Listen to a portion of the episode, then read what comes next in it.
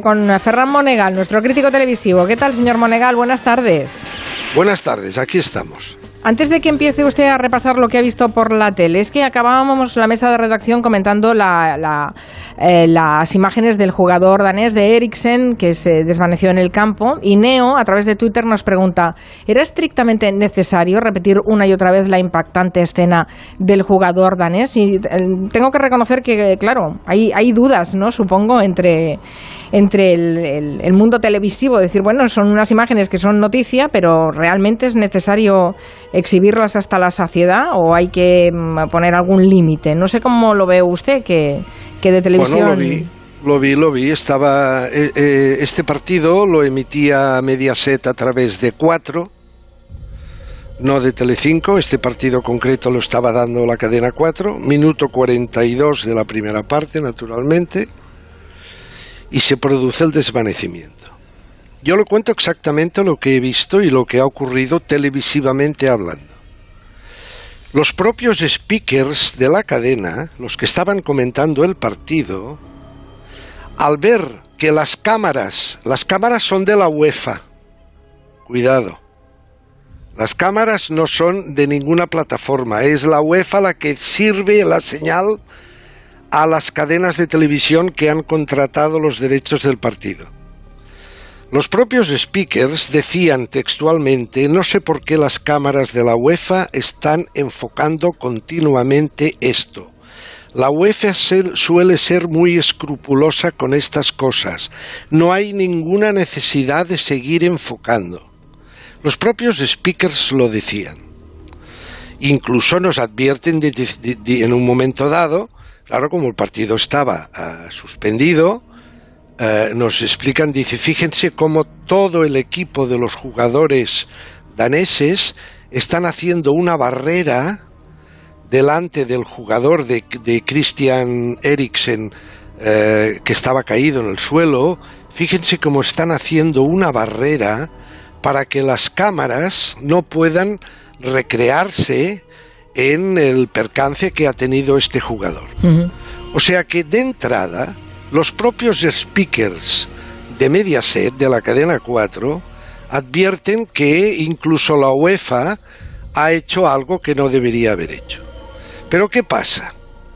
Pues pasa que van pasando los minutos, señora Juan, el partido acaba y dicen, bueno, se ha suspendido, meten unos blogs publicitarios y entonces, claro, en el campo ya no hay nada que hacer, porque allí ya no hay fútbol al jugador ya se lo han llevado en una camilla y entonces hay que llenar las horas que tenían para retransmitir un partido que no se continúa.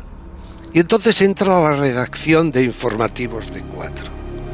Entonces conectan con Plató, con cuatro, con Madrid, con la redacción de informativos.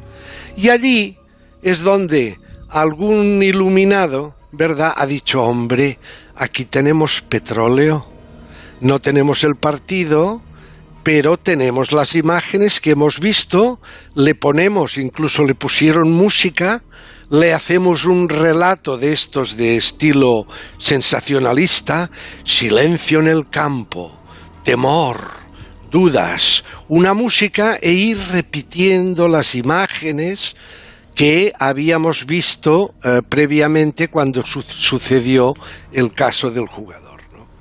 Evidentemente esto es, esto es finalmente en lo que se ha convertido la televisión. Hay que llenar, hay que llenar horas, el partido estaba suspendido, pues llenémoslo con el tema.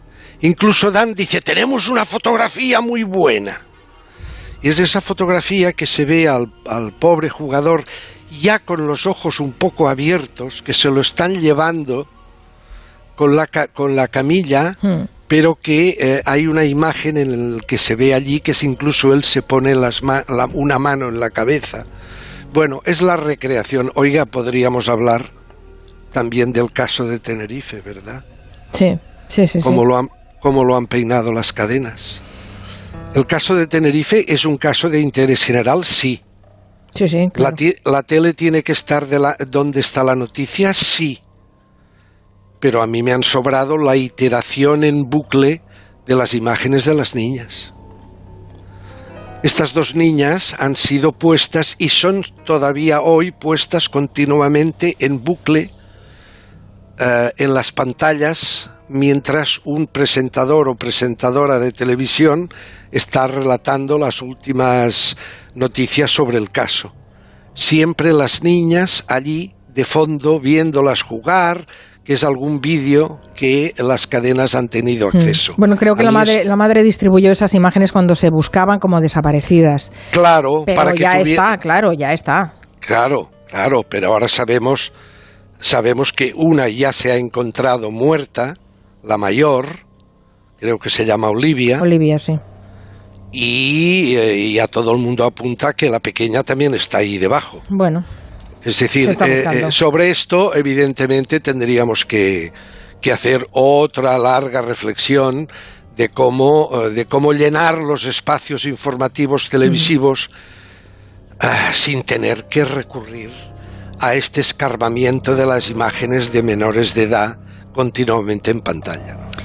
Muy bien, pues hecha la reflexión, porque sí que a veces es necesario repensar un poco cómo contamos las cosas y cómo las enseñamos. ¿Qué más ha visto en la tele, mm, señor Monegal? Bueno, sigamos. ¿Sabe usted que esta mañana ha sido noticia? Esta mañana ha sido, ¿verdad? La locución, o fue ayer. Ayer. La, locución de Casado. Ah, no, la de Casado ha sido esta mañana, la rectificación Ayuso. La rectificación a la gran presidenta de la Comunidad de Madrid, eh, la señora Ayuso. Bien, al hilo de esto, el otro día, dos días, hace tres días, eh, Bertín Osborne volvió con eh, Mi casa es la tuya. ¿Y cuál era la invitada? La invitada era eh, Isabel Díaz Ayuso, la presidenta de la comunidad. Hombre, a ver, primero, no, no fue Mi casa es la tuya, en este caso fueron al chalet que les prestó su jefe de gabinete el tremendo Miguel Ángel Rodríguez. Mar para los amigos. A ver, eh, Bertín Osborne hace un ejercicio habitual en tu casa, eh, mi casa es la, tu casa es, mi casa es la tuya. Eh, hace, hace una especie, no son entrevistas, son masajes de arriba abajo. Una cosa, unos, unos preámbulos sobre Isabel Díaz Ayuso que bueno, bueno, parecía que le estaba...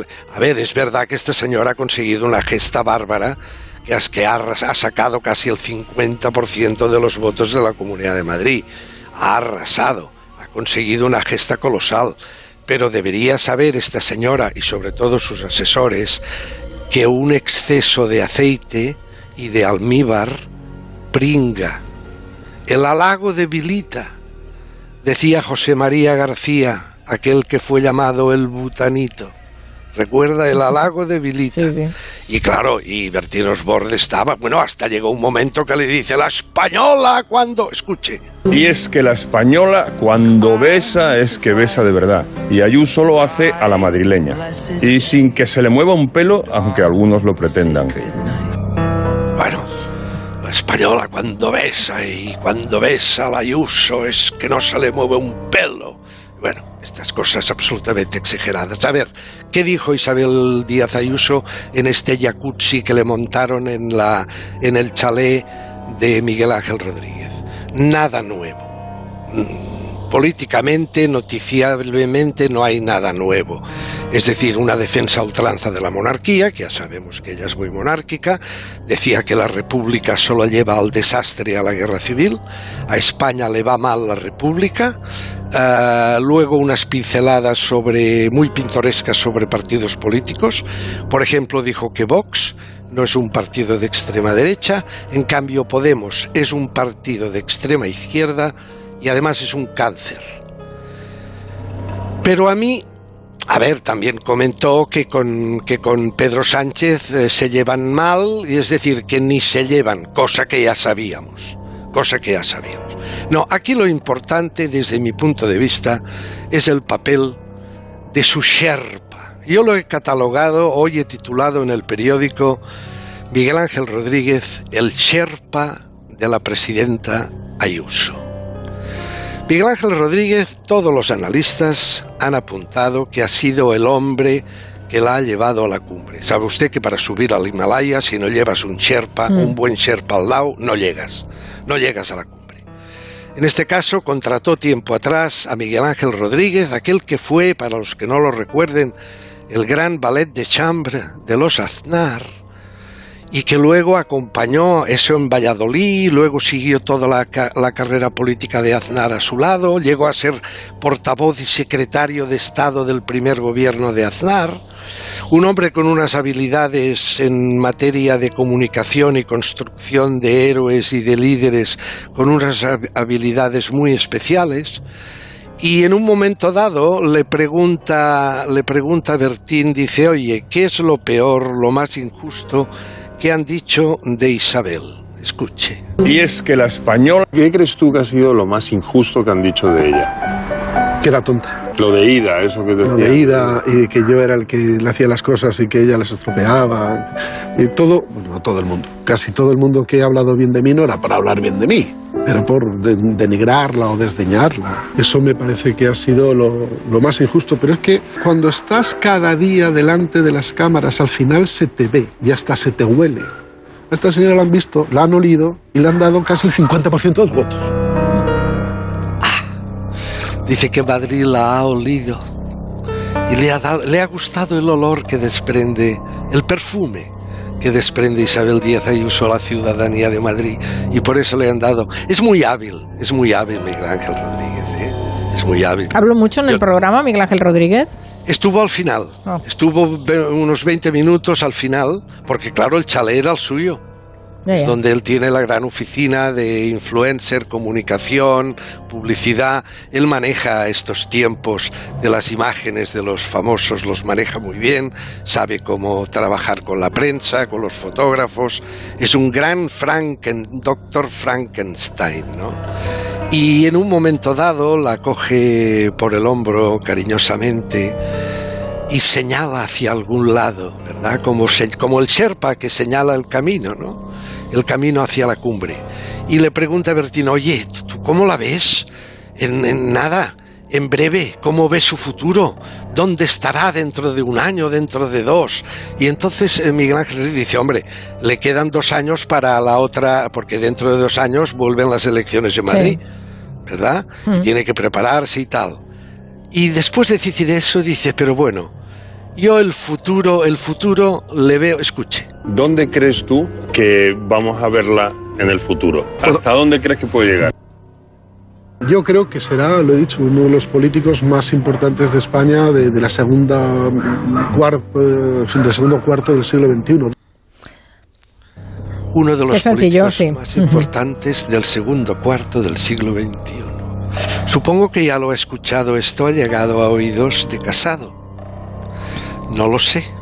Tampoco sé si esta rectificación que le hace pública, ese tirón de orejas que dice, no le dice claramente por qué has mezclado al rey en la Plaza de Colón, por qué en tu parlamento mez- mezclaste al rey en el tema de los indultos, pero no se lo dice claramente, pero se, se le entiende todo a Casado. Sí, sí. No sé si esto, si esto de que hablase del rey es obra también del Sherpa de Miguel Ángel Rodríguez o es un pronto que le dio a Isabel Díaz Ayuso. Pues mire, lo Es- voy a lo voy a trasladar esa pregunta que usted me hace, pregunta retórica, como dice Isabel Ayuso que hacía ella a las del Rey. La voy a trasladar al gabinete que hoy vamos a reflexionar sobre esto esta tarde para cerrar el, el programa, sobre esto y sobre un poco la estrategia de la derecha después de esta segunda manifestación en Colombia. ¿Alguna cosa más, señor Monegal? Que mire qué Bueno, en un- eh, eh, España volvemos, eh, no hemos, eh, desde la época del Lazarillo de Tormes, eh, no hemos avanzado ni un milímetro. Eh, vestidos ahora con corbata en, en lugar de ir con sayo o con zurrón, vestidos con traje, corbata y mocasines, pero el pícaro sigue campando por nuestra geografía. ¿Y a qué me refiero? Hombre, que el otro día mm, nuestra querida Cristina Pardo tuvo sentado frente a ella al pequeño Nicolás. Hombre, el pequeño Nicolás que ya ha sido condenada, condenado por uno de los varios eh, juicios que tiene pendientes, ¿verdad? y ha sido ya condenado por el primero, cuando falsificó un carné de identidad para que se presentaran a un examen por él. Ha sido condenado a un año y nueve meses. Y hablaba de que le preguntaba a Cristina, pero oye, Nicolás, ¿tú eh, qué quieres hacer con tu vida? ¿De qué vas? Dice, no, yo me equivoqué. Yo dejó, yo tenía 15, 16, 17 años. Son errores de juventud. Eso me va a servir para cuando tenga 30. Es experiencia. Le dice, oye, entonces tú, a ver, ¿qué es lo que de verdad querías? Escuche. ¿Tú querías ser famoso, Fran? No, es más. ¿Pero qué querías hacer? Creo que esto- ¿Tú ¿Qué querías ser entonces? Yo quería ser, la verdad, Sí. millonario y desconocido y con poder. Lo de millonario lo conseguiste, por lo menos. No, nada. no, bueno, conseguí eh, eh, el, la falsa, el falso poder durante, durante un tiempo, ¿no? Quería ser millonario. Bueno, se ha hecho popular, no está mal, ¿no? Al menos. Lo de que dice que quería ser desconocido, mm, Sí. mm, yo a la vista del personaje lo dudo. Le gusta más una cámara de tele que un, ¿verdad? Que un polo de nata o de chocolate. Pero bueno, y que, que quería ser millonario no lo dudo. Y bueno, y que quería tener poder también, dice lo tuve, pero era un poder falso, hombre, claro. Y tan falso. Pero bueno, el pícaro sigue. Veremos cómo sigue- seguirán las cuestiones que tiene pendientes con la justicia, que son varias. Por cierto, quiero mandarle un saludo, aunque no le conozco personalmente, a mi admirado Emilio Aragón, porque tuvo el otro día en este programa, en el segundo programa de la serie versión BSO, eh, Versión versión, original. origina- versión original, el segundo invitado fue Rafael. Banda Y- sonora originales, no versión Exacto. Banda sonora original. Banda sonora, BSO, banda son- muy bien, sí señora, así es. Y mm, tuvo a Rafael, hablaron mucho de las canciones de Rafael, contaba que Rafael no quiere que le llamen crooner, porque dice crooner eran aquellos que se ponían a cantar y la gente se ponía a bailar. Y lo mío es el concierto. Cuidado, Frank Sinatra tampoco le gustaba que le llamaran crooner. ¿eh? Y entonces habla de las canciones, dice, hay una que me gusta mucho. Una de las canciones de mi vida es That's Life. Y entonces, Emilio Aragón dice, pues la tenemos aquí cantada por quién, señora Juan? No sé. Por Natalia Lacunza. ¿Usted sabe quién es Natalia Lacunza? Pues no. Sí, es aquella joven que en el año 2017 ganó Operación Triunfo, pero la dejaron en el número 3. Ah, vale. Le hicieron Vale. aquella jugada tan canalla de que siendo la ganadora quedó la número 3. Es una de las mejores voces y una de las mejores presencias escénicas que he visto yo jamás en Operación Triunfo. Pues la rescató y lo celebro Emilio Aragón y nos interpretó That's Life. That's life. That's life. That's what all the people say. You're riding high in April, shut down in May. But I know I'm gonna change that too. When I'm back on top. Una voz prodigiosa, un tono excelente, no desafina nunca, da siempre la nota exacta y además tiene una presencia escénica extraordinaria. Muy bien, lo dejamos aquí, señor Monegal, que así es la vida y corre el reloj. Un abrazo, hasta mañana. Adiós, señor Monegal, adiós.